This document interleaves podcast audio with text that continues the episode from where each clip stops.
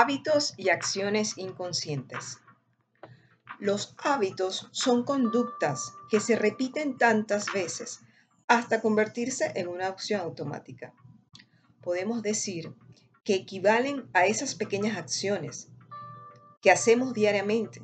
Algunas contribuyen a nuestro progreso y otras simplemente nos están limitando en el logro de nuestras metas y objetivos. Como dice John Maswell, nunca cambiarás tu vida hasta que cambies algo que haces a diario. El secreto de su éxito se encuentra en tu rutina diaria. El punto es identificar nuestros hábitos y determinar si esas acciones repetitivas están ayudando a convertirnos en esa persona que queremos llegar a ser. Convertirnos en esa mejor versión no es ir solo por la meta, sino por la transformación personal y en los beneficios que ese cambio de conducta generará en nuestra vida en el largo plazo. Yo soy una persona enamorada de las metas, sin embargo, he aprendido que hay que disfrutar los procesos y que esas pequeñas acciones repetitivas y constantes ayudan de una manera extraordinaria en el desarrollo personal. A la final, el objetivo de la vida es sumar a la creación con tus talentos y habilidades. Ahora bien, ¿cuál metodología debo seguir para el desarrollo de hábitos efectivos? Es decir, ¿qué pasos debo seguir para desarrollar esos hábitos que me ayudarán a la solución de mis problemas? Primero, hay que definir el objetivo. ¿Qué es lo que quiero resolver? A dónde quiero llegar, qué quiero lograr. Segundo, decidir qué tipo de persona quiere ser o quiero ser, en quién me quiero convertir, cuál es esa mejor versión que quiero llegar a ser. Identificarse con esa persona que se quiere llegar a ser, cómo actúa, qué hace. Preguntarse, si yo fuera esa persona que estoy visualizando y que estoy creando en mi mente, cómo se comportaría, cómo actuaría, cómo se manejaría ante distintas circunstancias. Establecer un plan con sus respectivas tareas y comprometerse consigo mismo para el logro de esa identidad. Por ejemplo, si el objetivo es leer libros sobre productividad y liderazgo desde el mes de junio hasta final de año, si ese es el objetivo, entonces, ¿qué es lo que yo quiero ser? Me quiero transformar en un lector, en un experto en el área.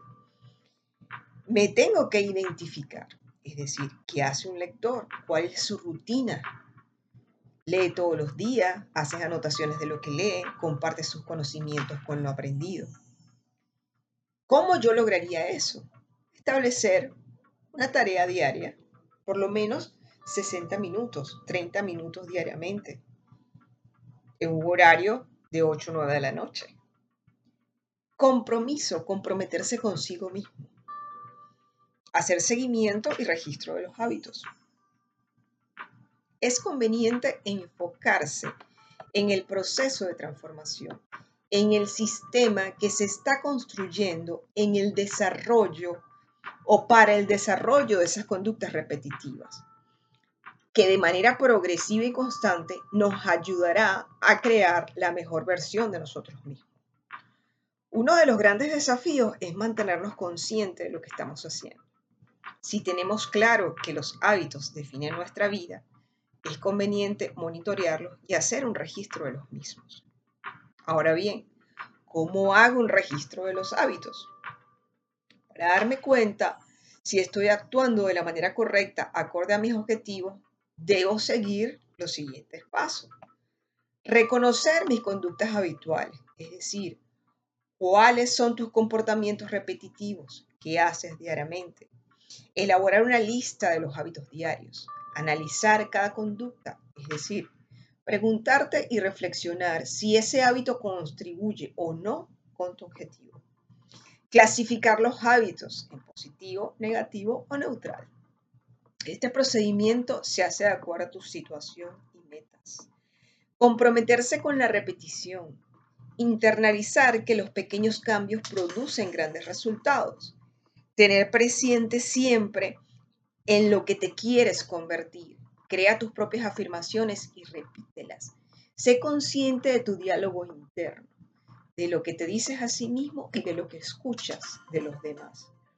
Establece una rutina, verbaliza los resultados. Autoreflexión. Preguntarse siempre si lo que estás haciendo está contribuyendo con tu bienestar. Enfócate en tu sistema, en tus actividades, en lo que quieres lograr. Y disfrutar el proceso.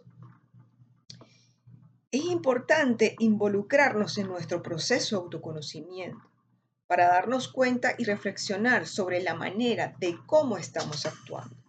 Estar atento a nuestros pensamientos, observarlos, no etiquetarlos. No te critiques, no hagas juicios sobre tu proceso y ten consciente de algo. Está consciente de tu proceso y está consciente del proceso de los demás. No critiques ni juzgues a los demás tampoco. No te culpes por tus fallas. Debes ser comprensivo y empático contigo mismo. Por otro lado, es conveniente y recomendable mantener el ego controlado y no alabarte por tus éxitos. El cambio de conducta siempre se inicia con la toma de conciencia.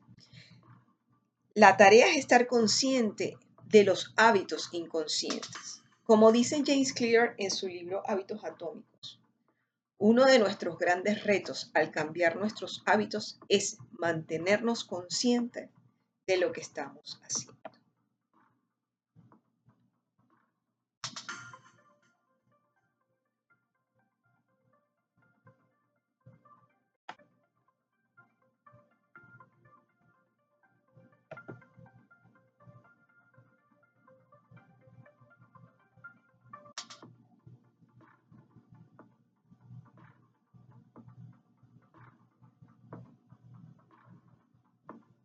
Espero que te haya gustado esta reflexión. Y la idea es que diariamente estemos claros en lo que queremos lograr. Autoconocernos, saber de qué estamos hechos, tener un plan de acción, unas tareas definidas y por supuesto hacer seguimiento. Y estar siempre consciente de que el tiempo pasa y es nuestra decisión hacer de él, de ese recurso, gestionarlo de la mejor manera posible, de tal manera que día a día vayamos progresando en lo que nosotros queremos alcanzar y lograr y mejorar distintos aspectos de nuestra vida.